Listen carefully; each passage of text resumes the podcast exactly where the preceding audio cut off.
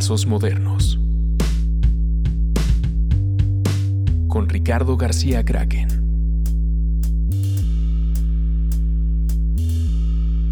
En el muy corto tiempo que ha tenido este podcast, hemos tenido invitados, hemos sido muy afortunados en tener invitados muy, muy importantes y hoy eh, pues es exactamente lo mismo, tenemos una invitada eh, de lujo este, una leyenda en diseño editorial, en diseño de logos, en diseño de muchísimas cosas. Eh, hola Rocío, Rocío Mireles se las presentó. Hola, mucho gusto. ¿Cómo estás? Bien, bien, bien. Muchas gracias por aceptar la invitación. Eh, primero que nada, y un poquito como para empezar la conversación, como normalmente me gusta empezar la conversación en este podcast, es un poquito hablar, hablar de ti, de, de dónde vienes, eh, dónde estudiaste, por qué estudiaste lo que estudiaste. bueno, ¿por dónde empezar? ¿Por qué estudié lo que estudié? Es como llegué eh, casi que por accidente. mi soy ¿cómo se llama? Mi papá era médico y mi mamá uh, químico farmacobióloga. Este, nací en Tapachula, Chiapas, en 1963. este, y llegué a México en 1970, a Ciudad Satélite. Ok. Y viví ahí de 70, y, de 70 a 86. Ok. Este, toda mi vida transcurrió en satélite ah, y e iba a escuelas por, por allá y ahora sí que fui a una escuela que se llamaba CUDEC, que, quedaba, que queda en Tlalnepantla. Okay. Este, ahí hice la secundaria y la prepa. La verdad fueron unos años muy divertidos. Y em, en aquel entonces, pues diseño gráfico era una carrera, carrera nueva. Este, supe de ella por mi hermana, la de en medio, que, bueno, lo que pasa es que mis dos hermanas me llevaban la mayor nueve años y la otra siete años. Entonces, cuando yo estaba en la secundaria, mi hermana mayor estaba en la universidad y ella estudió en la Universidad de Anáhuac. Este, y resulta que, em, bueno, la Anáhuac tenía la carrera de eh, diseño gráfico. Este, entonces, cuando terminé la prepa, em, viviendo en satélite, las universidades que me quedaban cerca eran la Anáhuac y la UAM Azcapotzalco. Okay. Este, la verdad, este, nunca pensé, bueno, de hecho la, la UNAM no tenía, bueno, no tenía diseño en la en CU, ¿no? Tenía, tenías que ir creo que a Xochimilco o algo así, no sé. Que son las, las Guam, ¿no? Xochimilco, Azcapotzalco. Y la Ibero estaba por Churubusco. Se había caído y eran como unos gallineros que estaban ahí improvisados. Órale.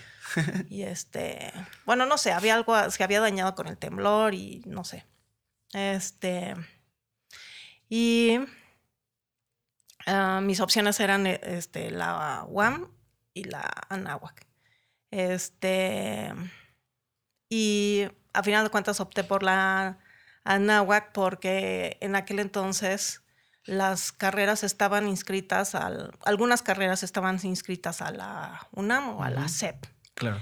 Y ah, las que estaban inscritas a la SEP tenían que cumplir como con una cuota de becados. Todas las escuelas privadas creo que tienen que cumplir con una cuota de privados, que yo sepa hasta la fecha. Y este, entonces yo apliqué a esa cuota y, eh, estudié en la Anáhuac, pero no pagué ni, ni, una colegiatura. Qué bien, súper bien. Y este, y pues salí en 1985 em, y me recibí en 86. Así saliendo, me encerré seis meses a hacer la tesis y como tenía buen promedio, eh, hice mi tesis sobre 10 proyectos que hice en la carrera. Y mm, paralelo a eso, hacía, hice seis meses, hice un libro ilustrado para Editorial Trillas, que se llamaba Mi Primera Computadora. Ok. Y este... Qué avanzada. Y después de, bueno, era algo muy primitivo. Y este, después de, de estar seis meses encerrada haciendo la tesis y el libro de ilustración, este, llegué a la conclusión de que no quería dedicarme a la ilustración porque prefería convivir. Y los ilustradores, no sé si todos los ilustradores este, er- sean así, pero pues de- tienen que estar como en un trabajo solitario. Sí, ¿no? hay- hay- creo que hay mucho de eso. Lo hemos, lo hemos como platicado en diferentes ocasiones aquí, de que de repente el trabajo, pues no, creo que no solo de ilustrador, sino también de diseñador, quizá eh, de diseño editorial no, no es tan así, pero sí son trabajos muy solitarios. Son trabajos en el que en realidad entre la inspiración y el estilo, pues de repente llegan en los momentos en los que más solo estás o, o en los momentos en el que menos con, eh, convivencia tienes con equipos. Bueno, ahora sí que yo como diseñadora funciono diferente en ese sentido. Por lo mismo de que nunca quería, no quería estar sola. Ok.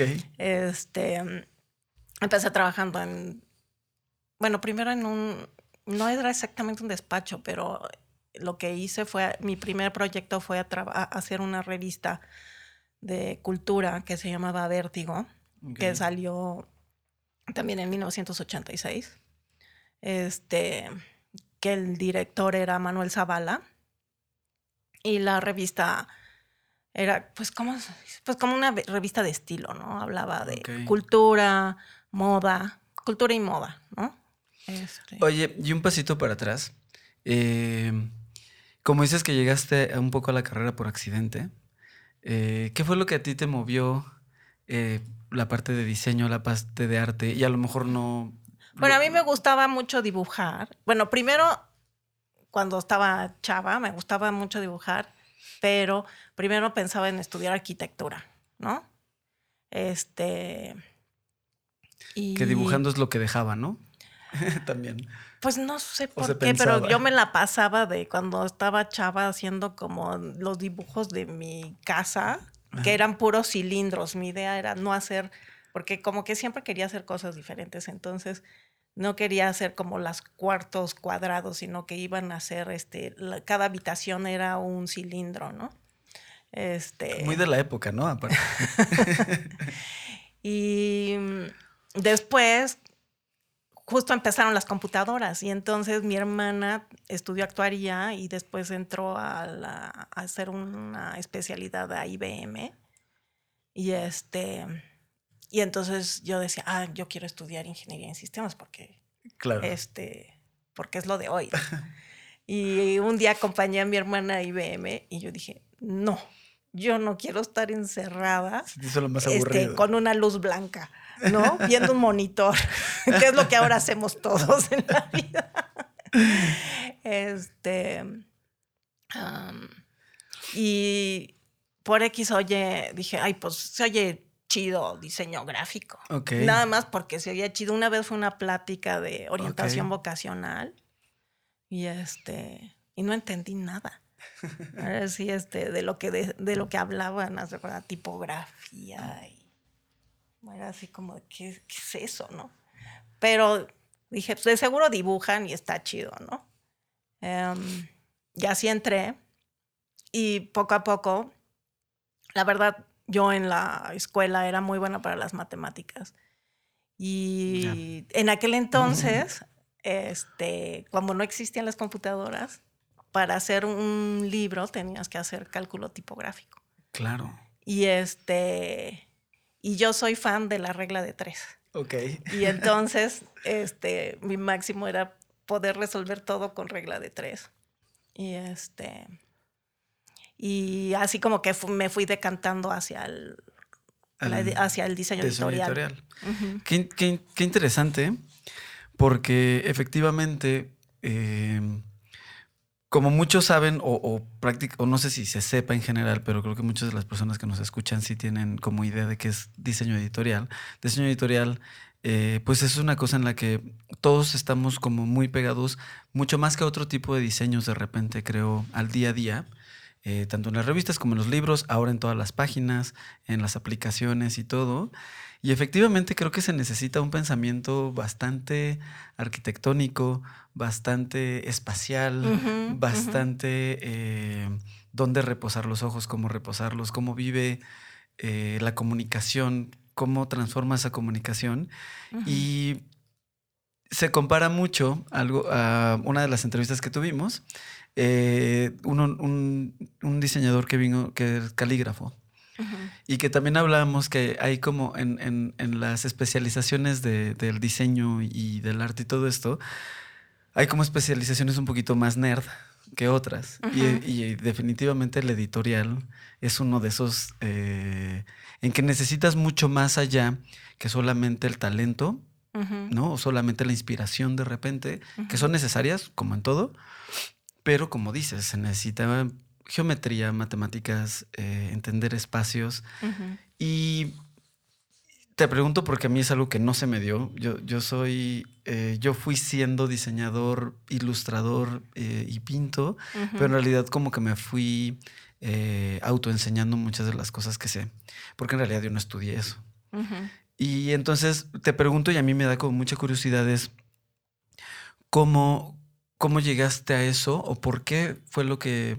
Digo que ahorita como lo platicas, es, es muy padre pensar que de chiquita estabas pintando tu casa, estructurando tu casa como arquitectónicamente, y después te pusiste como a crear otras arquitecturas dentro de libros, dentro de revistas y ese tipo de cosas. Pues en cierto modo el diseño editorial es como un todo que tienes que organizar. Y entonces es como cómo haces caber todo de la mejor manera posible dentro de, de- bueno, es como de- el refrán mexicano, de todo dentro de un jarrito, ¿no? claro, sabiéndolo acomodar. Exactamente. Em, y eso me, eso es yo creo que lo que más me apasiona del diseño editorial, ¿no?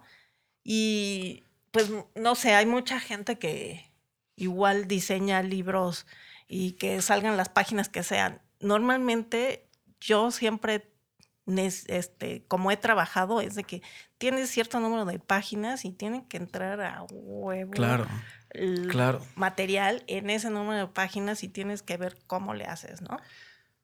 Este, a veces tú dices, no, pues definitivamente no va a caber y le tienes que aumentar un pliego, dos pliegos o algo así, ¿no? Este, pero es como todo ese juego y además pues también es como lo que dices, la concepción espacial, la retícula tipográfica, cómo juegas con esa retícula.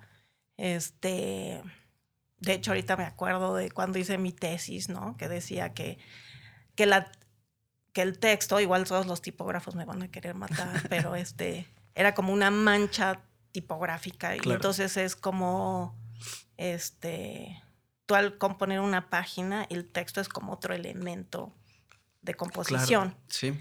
Este. Y. Y bueno, en, ah, algo que, que se conecta con, con el arte es, por ejemplo, Mondrian. Los cuadros de Mondrian es como una retícula Claro. tipográfica.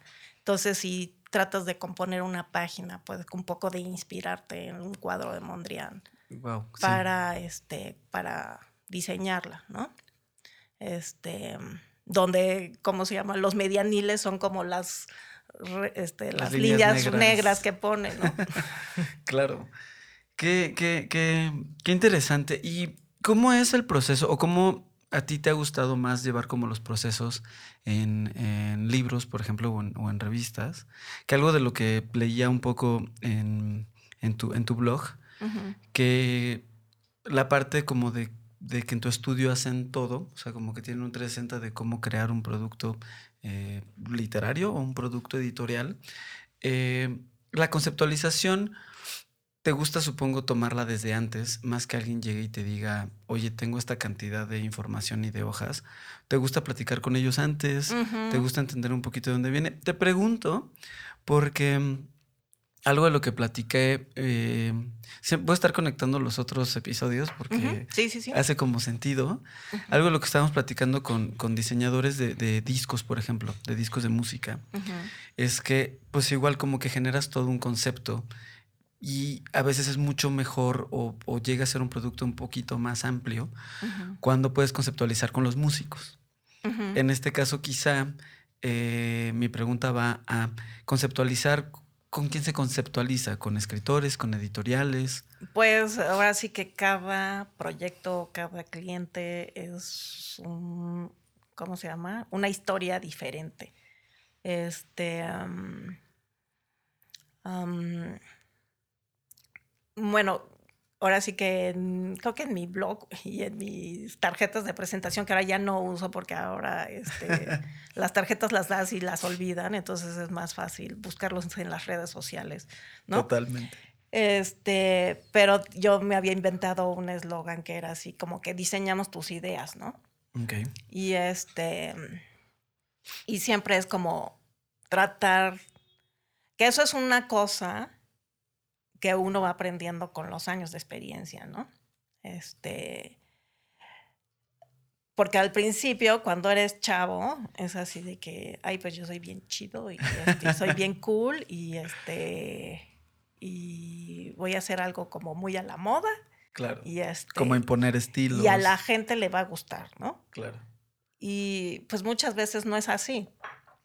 Entonces, poco a poco vas aprendiendo a, a escuchar al, al otro o al cliente y ver qué es lo que él quiere, ¿no? Y cada proyecto tiene necesidades diferentes. Entonces, no puedes, este, si estás haciendo una cosa como de un artista eh, que ya ha consolidado con cierta edad, este, que su obra es muy, este, pues tal vez poética, Claro. ¿no? Eh, tal vez sí puedes hacer algo muy locachón y puede funcionar, ¿no? Pero también si, si, si el editor resulta que es un, un banco y Claro. este... Sí, de Fundación Ajá, por- Banamex. sí, porque justo ahorita acabo de hacer el catálogo para la exposición de Graciela Iturbide para el, el Palacio de Iturbide de la Fundación Banamex. Y este, y entonces la intención ahí fue usar una tipografía muy elegante que fue la Bodoni Claro. y este y también hacer una retícula que, que funcionara con respecto al, al, al proyecto, ¿no? Entonces, este, y vas escuchando, y por ejemplo, trabajar con la Fundación Banamex tienes que trabajar con, con la directora, que es una señora que se llama Candy Fernández, que tiene 20 años haciendo libros. Entonces, pues ya arrastra unos, Claro. tiene los colmillos más grandes que los tuyos. y este, y entonces lo único que tratas de hacer es, ahora sí que se oye muy mal, eres la, la mano que mueve el mouse, ¿no? Ok. ok.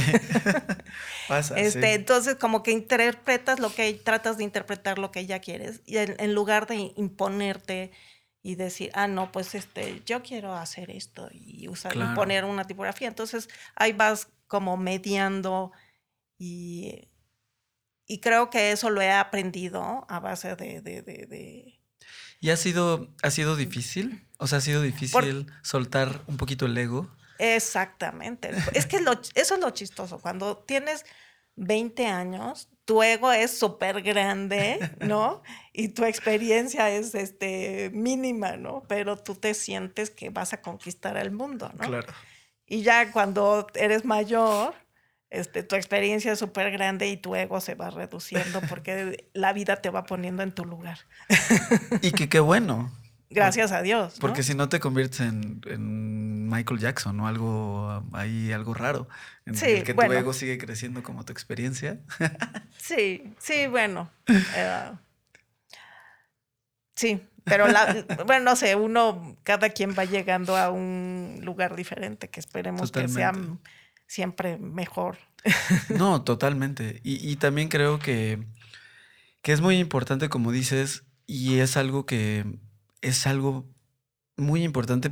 Puede ser que sea en, en todos los medios y en todas las carreras, pero algo que es excesivamente importante tomar en cuenta que cualquier cosa a la que te quieres dedicar, pues le tienes que chingar mucho, ¿no? Eh, Y que no de la noche a la mañana vas a llegar a hacer las cosas que estás haciendo hoy con la experiencia que tienes, con, como dices, tu experiencia chiquita, tu ego grande, en qué momento se nivelan y en qué momento despides una de la otra. Y creo que es, es muy importante tener en cuenta eh, la parte de, de que, de que siempre estar trabajando, Sí, ¿no? sí, bueno, espero seguir este, ahora sí, persiguiendo la chuleta todavía un rato. Este, aunque cada vez la- habemos más diseñadores y la competencia cada vez es mayor. Y pues todos tenemos, tienes que darle chance a que lleguen los de abajo, los, bueno, no los de abajo, pero los chavos, ¿no? Claro.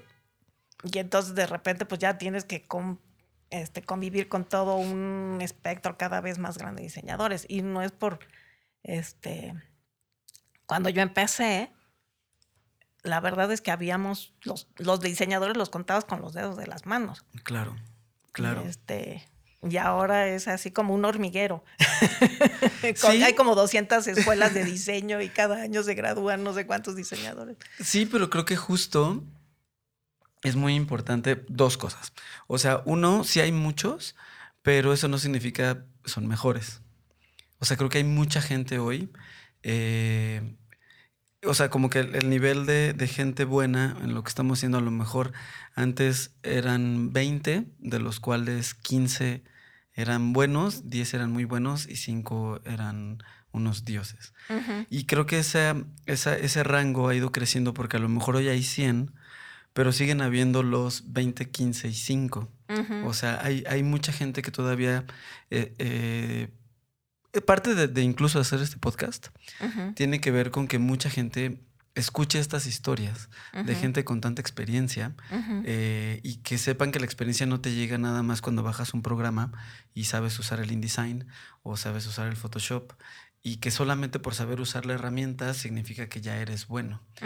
Eh, me gusta mucho justo como contar estas historias para que se den cuenta que la, que la calidad llega a través de la historia y llega a través de, de trabajarle mucho. O sea, se le necesita- es una carrera que se le necesita mucha paciencia.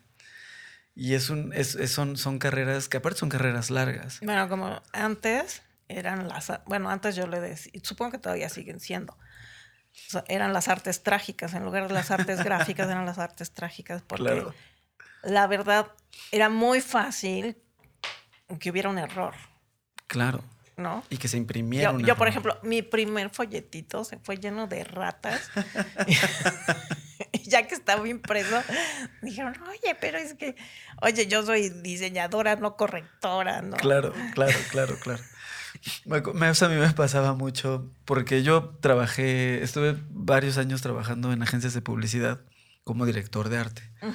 Entonces pasaba mucho que el redactor te pasaba tal cual la cabeza, eh, el, el body copy de- del anuncio ujú, y pues medio lo copy-paste. ujú. Y lo mandabas y de repente sí salían espectaculares o camiones con unos, eh, unos sin acento. errores de ortografía. O el acento en otro lugar. Terribles. Y eso como, como diseñador pues quedas mal porque pareces, pareces inculto que no puedes tener una visión de ortografía.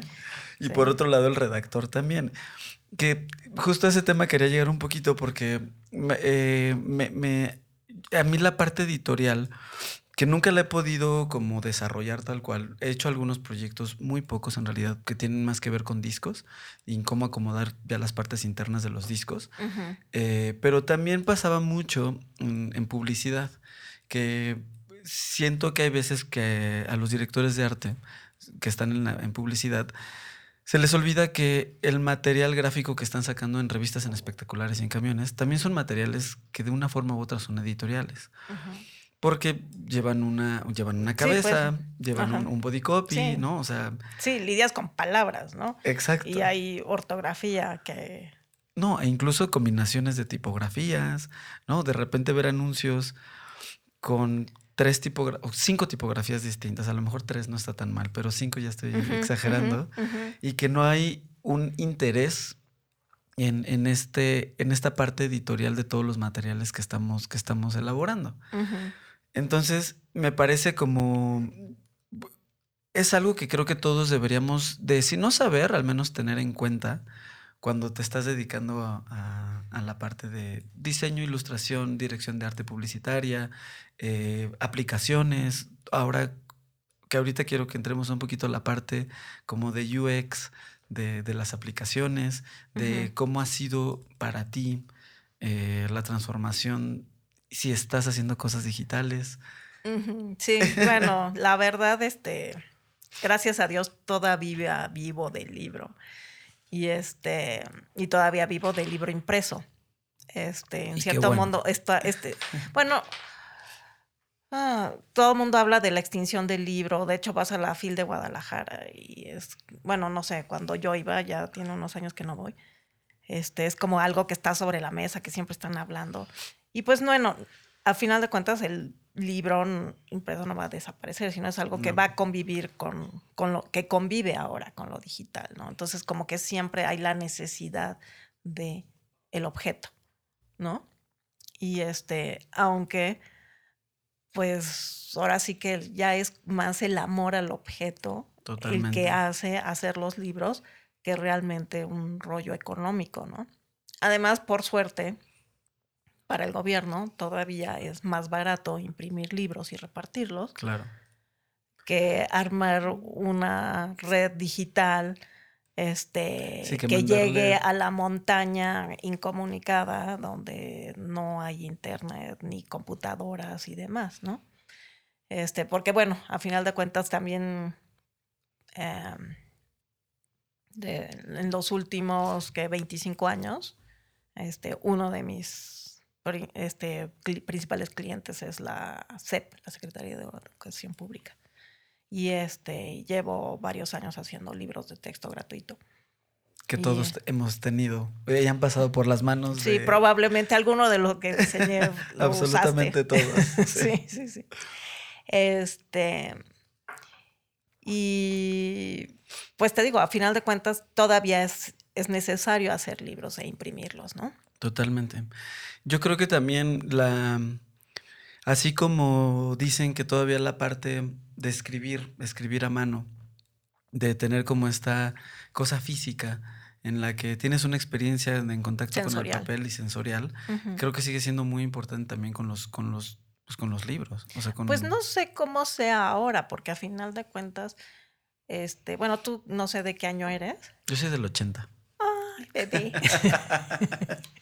Bueno, pero cuando tenías 20, era el año 2000. 2000. Bueno, sí. pero todavía no estaba así el internet a todo lo que da.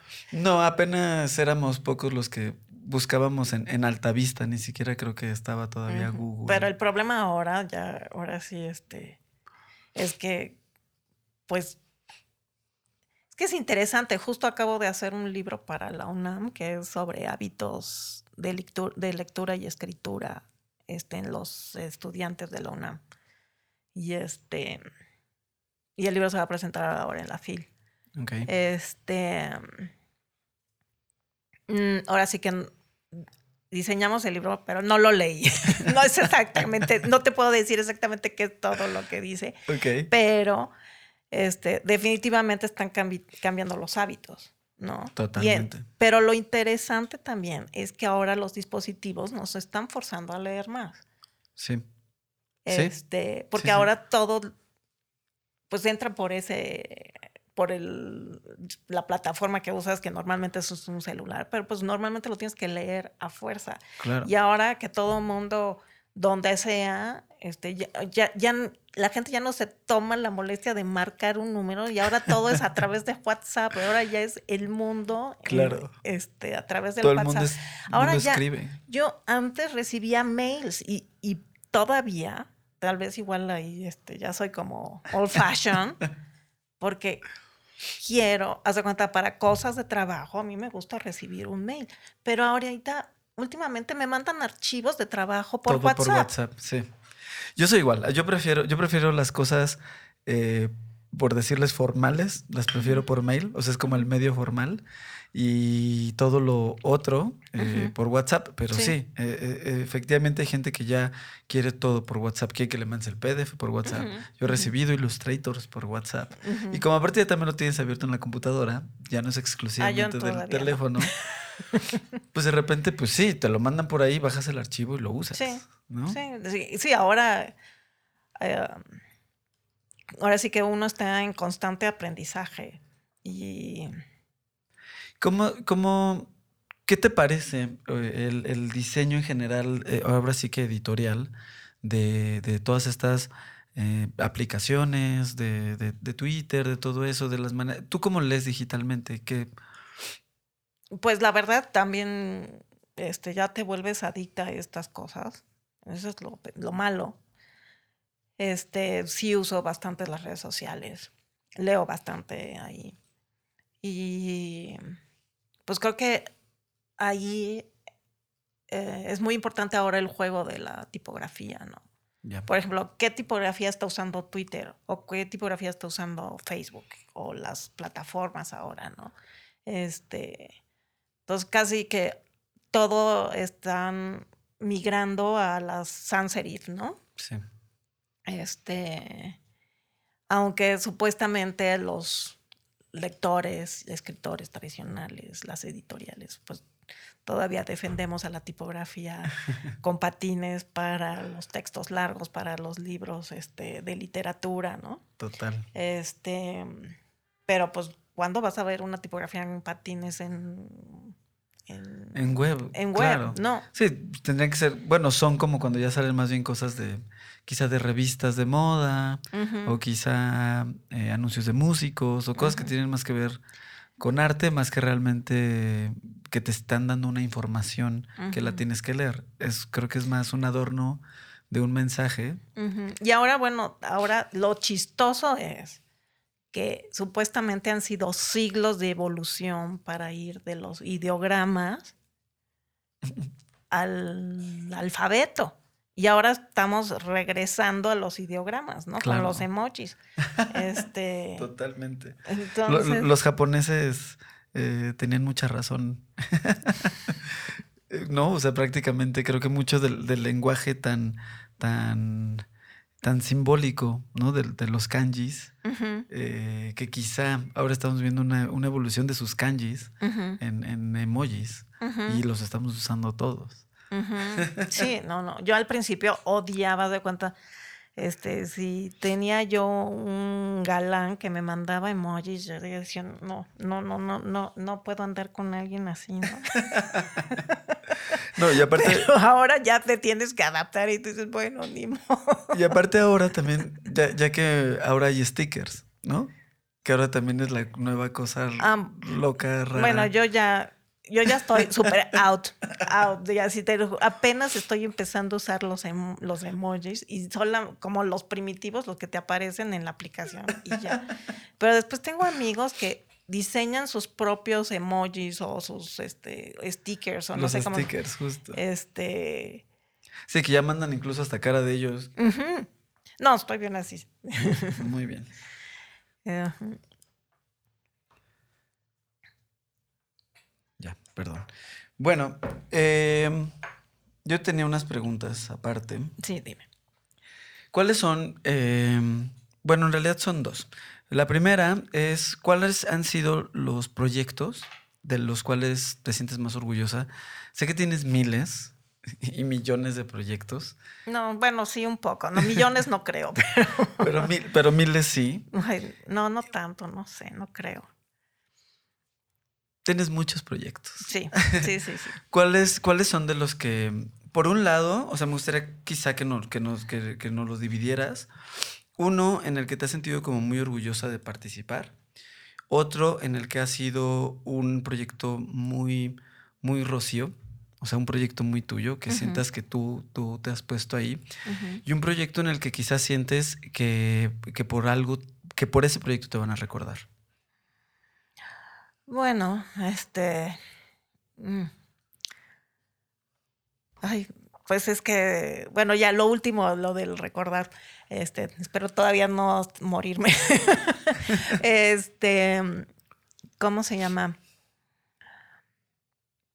Justo, em, pues ahora sí como que ya llevo algunos añitos en esto y este sábado em, eh, fui a una comida porque un amigo está organizando una exposición en el Museo de Arte Moderno que le, le comisionaron que va a abarcar de 1975 a 1994. Ok. Y este, y en la comida él estuvo mencionando como un cronograma de lo que pasó este, de, de, en el mundo del arte en México este, en, en, esos, ese lapso de 20 años, ¿no? Y pues yo estuve presente de 1986 a 94, que son, ¿qué? ¿Ocho años? ¿Ocho años? Sí, ocho sí. años. Y en esos ocho años estuve muy activa. Este, porque, ¿cómo se llama? No soy artista, pero eh, la verdad es que el medio del diseño me daba hueva. y el mundo del arte era lo que me llamaba la atención. Y bueno, en aquel entonces habían como tres galerías en México. Y, y bueno, ahora ya no sé, hay como 50 galerías. Muchas. Este, entonces, lo que yo hacía entonces no lo voy a poder hacer, no lo podría hacer ahora, porque antes iba yo a todas las inauguraciones de todas las galerías. claro. Este, y bueno, y después, hace que como tres años tenía yo la idea de hacer un libro sobre tal vez como esa, esa época y lo que se me hacía como más, eh, tal vez, eh, por, porque tal vez como que fue como mi entrada al mundo del arte. Este, quería hacer un libro sobre la Quiñonera y busqué a Néstor Quiñones uh -huh. y organicé una reunión con algunos de los que estaban ahí y este Total que hasta la fecha no, eh, no ha podido aterrizarse bien ese proyecto porque, bueno, la Quiñonera está muy lejos de donde vivo y entonces la Ciudad de México es muy complicada con las distancias. Muy. Este, después también Néstor Quiñones tiene su vida muy ocupada y es muy difícil que coincidamos. Este, y pues no sé si algún en algún momento se llegue eso a concretar. Este, pero algo que fue importante es que yo diseñé los, este, eran como folletos, carteles, eran unas, como unas tripas, eran como unas, como formato cartel, pero pero como carta y se doblaba, era como un acordeón que se lo desplegaba y se hacía como un cartel yeah. y era como un folleto al mismo tiempo. Y bueno, todo eso se hizo con este a la antigüita, donde, wow. antes de las computadoras. Entonces yo iba a parar la tipografía y la cortaba y la pegaba wow. y ponía las ventanitas y las fotos las marcabas y todo y lo llevabas a una imprenta. Este. Que eran como tipo fanzines, uh -huh. ¿no? Y, este, y eso lo hice con una persona que se llama Rubén Bautista, que fue de las, no sé si de las primeras, pero fue de, de, las, de las, algunas de las víctimas de SIDA en México. Okay. Este, él murió en 1900, uh, como 90 o 91. Este, probablemente fue en 91 eh, de SIDA. Y pues su vida en sí es este también um, lo es que cómo se llama fue antes de que existiera el internet y todo esto. Y entonces lo que da miedo es que esas vidas que mal que bien fueron importantes desaparezcan no claro. Y este y bueno su vida es toda una historia um, pero él era como de los primeros curadores Y él lo que fue es organizaba exposiciones en el Jardín de la Quiñonera, que la Quiñonera es una casa muy grande que está en el sur de la ciudad, cerca de la Nahuacali. Y este. eh, la casa es grande y tiene un jardín muy grande y hasta como una bodega donde se hacían como conciertos. Pues más bien dicho, era como un garage muy grande, techado, donde se hacían conciertos. Este. Y bueno, no sé si tú conozcas la Quiñonera, para No- que te contextualice qué es lo que pasaba ahí. No la conozco tal cual, pero sí conozco eh, pues un poco lo que pasaba. O sea que era como justo, está muy interesante porque acabo de ver ahorita en, en Morelia, eh, acabo de ver una película que se llama Esto no es Berlín. Ah, que supuestamente algunas escenas suceden en lo que era la Quiñonera. Exacto. O sea, hay, hay mucho... Bueno, de- toda esa, esa es, hace cuenta, eso, lo que pasa en esa película es lo que yo vivía en, hace cuenta, es este, mi juventud y mis Total. inicios en el mundo del diseño. Este, yo iba al bar 9 todos los, bueno, yo iba creo que martes, miércoles y jueves, aunque los jueves eran los días que eran este, de bugas, ¿no? este, pero habían como actividades culturales, eh, independientemente de los jueves de rock and roll en el 9. Este. ah, ¿Qué más? Entonces te digo, Rubén Bautista organizó varias exposiciones en la Quiñonera y yo diseñaba esos folletos. Ya. Este, y casualmente también conocía a los porque en, en la Quiñonera eh, tenían su estudio, eh, chavos, este, jóvenes, rentaban cuartos ahí para tener su estudio de pintura. Y este, y también diseñé como el primer folleto ah, para la galería OMR de sobre los artistas que trabajaban ahí, que seleccionaron a cuatro, que eran este Rubén Ortiz, que ahorita está teniendo su una retrospectiva en el MUAC, que se inauguró el, creo que hace 10 días, y Mónica Castillo, ah, que era mi roomie, ah, Diego Toledo y Néstor Quiñones, que es el uno, eh, bueno, e- eran gemelos, eran Néstor y Héctor. Y bueno, eran, son varios hermanos que eran, que son los dueños de la Quiñonera. Y este, mm, Y qué época tan, tan, tan, tan padre, por decirle así. O sea, o tan interesante, o tan. ah, bueno, todo se, ah, bueno, para- cuando ibas al 9, entrabas al 9 y se te acercaba alguien y la pregunta que te hacían era, ¿pintas o escribes?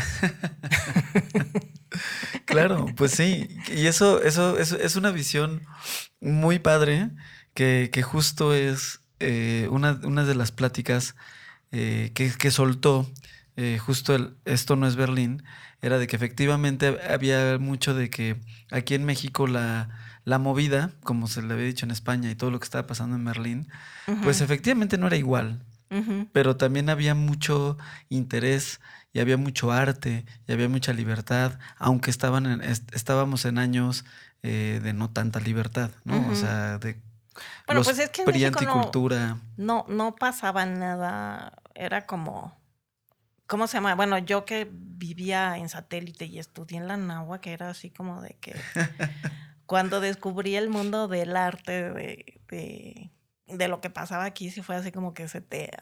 Me abrió un universo diferente y yo dije, ay, bueno, yo de aquí soy, ¿no? ¿Y eras religiosa o nada más la nahua que era por...?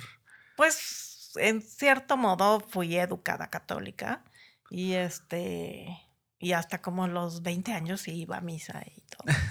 Pero este cuando me salí de casa de mis papás a los 23 años ya no no más. no, bueno, no sí he ido otras veces a, a misa, pero realmente no A bodas. a bodas. No, realmente mis amigos no son de los que se casan. Mis clientes sí. Eso está, eso, eso está muy, muy, muy interesante verlo. Sobre todo el tipo de bodas, ¿no? Porque eh, tenemos amigos, bueno, yo considero un poco que tenemos amigos que también se casan, pero no se casan por la iglesia. Ajá. Y tenemos otros amigos más hippies que pues no, o que se casan en ácido, como nuestro querido Andrés? bueno, no sé, yo ahora sí que nunca soñé con el vestido de novia. El altar. Este, ni el pastel, ni nada de eso. Y sí me casé, pero me casé nada más este, mi ex marido y yo y su mejor amigo, que fue nuestro testigo y ya. Oye, y un poquito para terminar, eh, los otros dos proyectos. El otro el segundo proyecto por el que voy a ser recordada es este la revista Poliéster que existió de de 1992 a 2000 también antes de que, bueno, ya cuando la cerramos ya existía el internet, pero nada más mandabas mails. Ya. Este. Para eso lo usabas. Sí, sí, no, no, no, haz de cuenta, las fotos que usábamos para reproducir la obra en la revista, no, yo tenía una cuenta de FedEx. Y todo mundo me mandaba en un sobrecito de FedEx las fotos, ¿no? Claro. Este. Me acuerdo cuando usábamos. Cuando yo entré a la publicidad, se usaban ya computadoras y todo, pero todavía estábamos, justo me acuerdo, como en un limbo muy raro, porque las fotos de stock, las somos fotos de stock, venían en una revista y tenías que pedirlas eh, por correo o por un mail para que te llegaran físicas. O sea, bajarlas era, era, pues, pues no, era prácticamente impensable. Sí. Y, te las mandaban. Y sí, me acuerdo que era. Pues sí, o sea, a mí me tocó.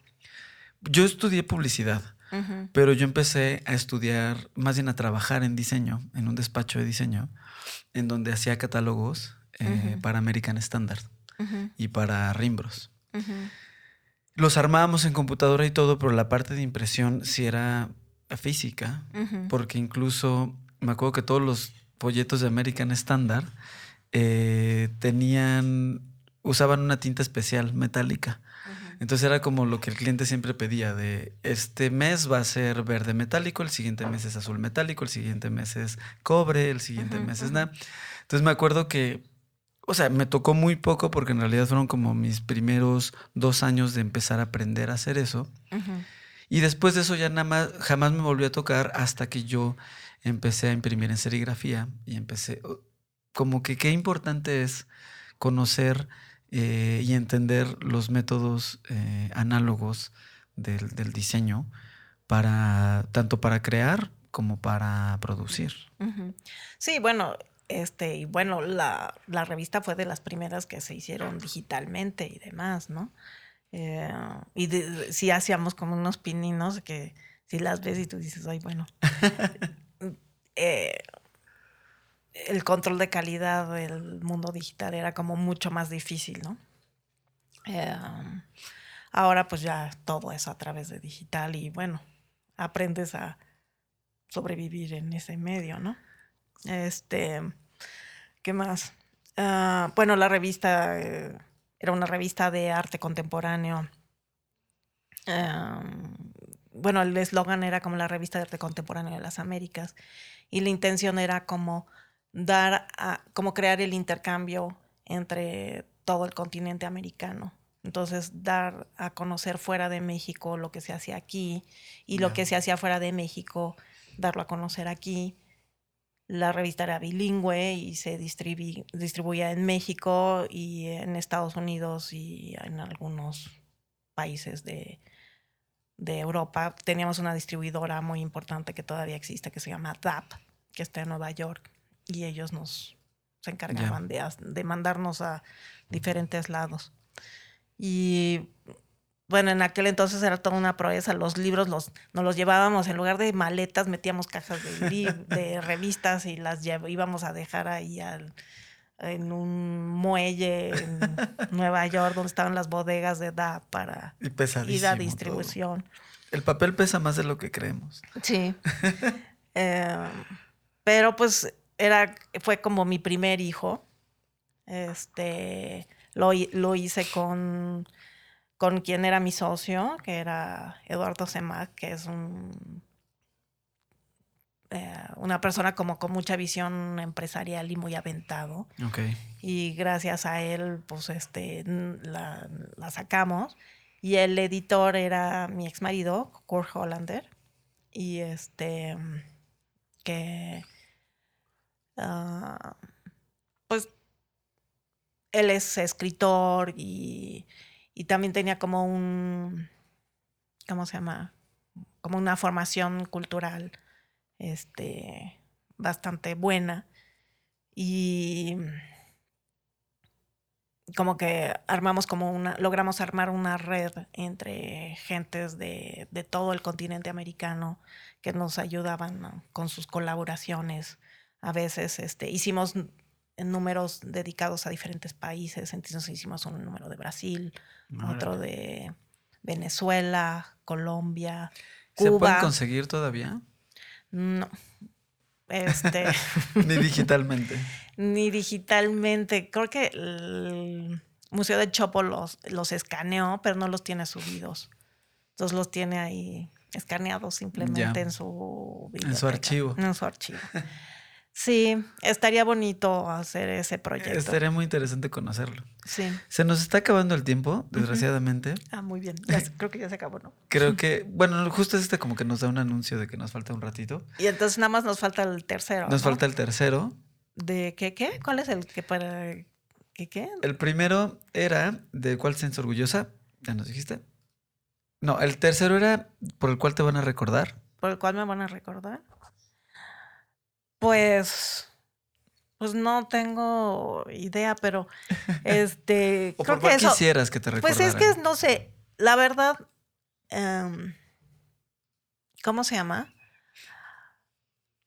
Creo que es, mm, el- ahora sí que el- uno nunca sabe a dónde te va a llevar las cosas, ¿no? Entonces, por ejemplo, te aseguro que Frida cuando murió no tenía ni puta idea de que iba a ser este ese Claro. fenómeno que es ahora. El icono ese. Entonces, yo no soy ni Frida ni nada. Espero con que me recuerden mis seres queridos, con eso ya estoy del otro lado. Eso está muy bonito. Eso está muy bien. Pero también yo creo que sí, eh, tu paso ha sido importante. Y también, ¿por qué no mencionar que, que está, que el hecho de ser una mujer que vienes desde tanto para acá, ahora que en la conversación está tanto. Lo del feminismo. Sí, es, es interesante, ¿eh? Y es algo que sí me he cuestionado porque es algo que está sobre la mesa, en todas las mesas ahora. Claro. Y lo que pasa que ahora sí, cuando yo nací, la verdad es que, y viniendo de Chiapas, no nos cuestionábamos el feminismo. Y pues gracias a Dios, este, mis papás eran como muy, ah, ¿cómo se llama? Como que lo más importante era la educación, ¿no? Claro. Y em, O sea, nu- nunca sentiste, al menos de la parte familiar, un. Pues como un patriarcado, por decirlo así. no, un- un- bueno, en mi casa era más matriarcado que patriarcado. Claro. Este, pero es chistoso porque justo estoy como en ese proceso de introspección de como, bueno, no sé. Ahora sí, una de las cosas que me interesa es hacer mi autobiografía. Claro. Y este. Y creo que un capítulo que quiero hacer se va a llamar este, El título. Entonces, lo más chistoso es que mi, el papá de mi mamá era un español de estripar terrones que llegó a principios del siglo pasado a México con una mano adelante y otra atrás. y no sé, de seguro ni la prepa terminó. Este, pero él supongo que no sé cómo se enteró que que la UNAM era gratuita o vete a saber qué. Y entonces para él lo más importante era que todos sus hijos, fueran hombres o mujeres, fueran a la universidad Ok. y que tuvieran un título universitario. Entonces mi mamá este, fue a la Facultad de Química en la UNAM y se graduó y, este, y trabajó sus primeros años de, de química. Este, y lo que más se arrepentía en su vida era de haber dejado de trabajar. Ya. Órale. Pues muy bien. eh, desgraciadamente tenemos que terminar aquí ahora. Sí. Eh, da para mucho más esta plática. Ojalá tengamos un capítulo 2. Siempre digo lo mismo, porque siempre se me quedan así, se me quedan cortas las conversaciones. Sí. Eh, ¿Te gustaría agregar algo? Esto del día de hoy aproximadamente va a salir como en un mes. Ah, perfecto. Entonces, eh, si te gustaría decir algo de lo que estás haciendo, algo que tengamos que ir a visitar, ya nos dijiste varias cosas ahorita en la plática. Eh, y eso. Pues no, gracias por haberme invitado. Este, gracias Alejandro Magallanes por este haberle dado mi haberte dado mi contacto. Y este Pues eso es todo. Pues muchas gracias, muchas gracias por venir. Trazos modernos. Con Ricardo García Kraken.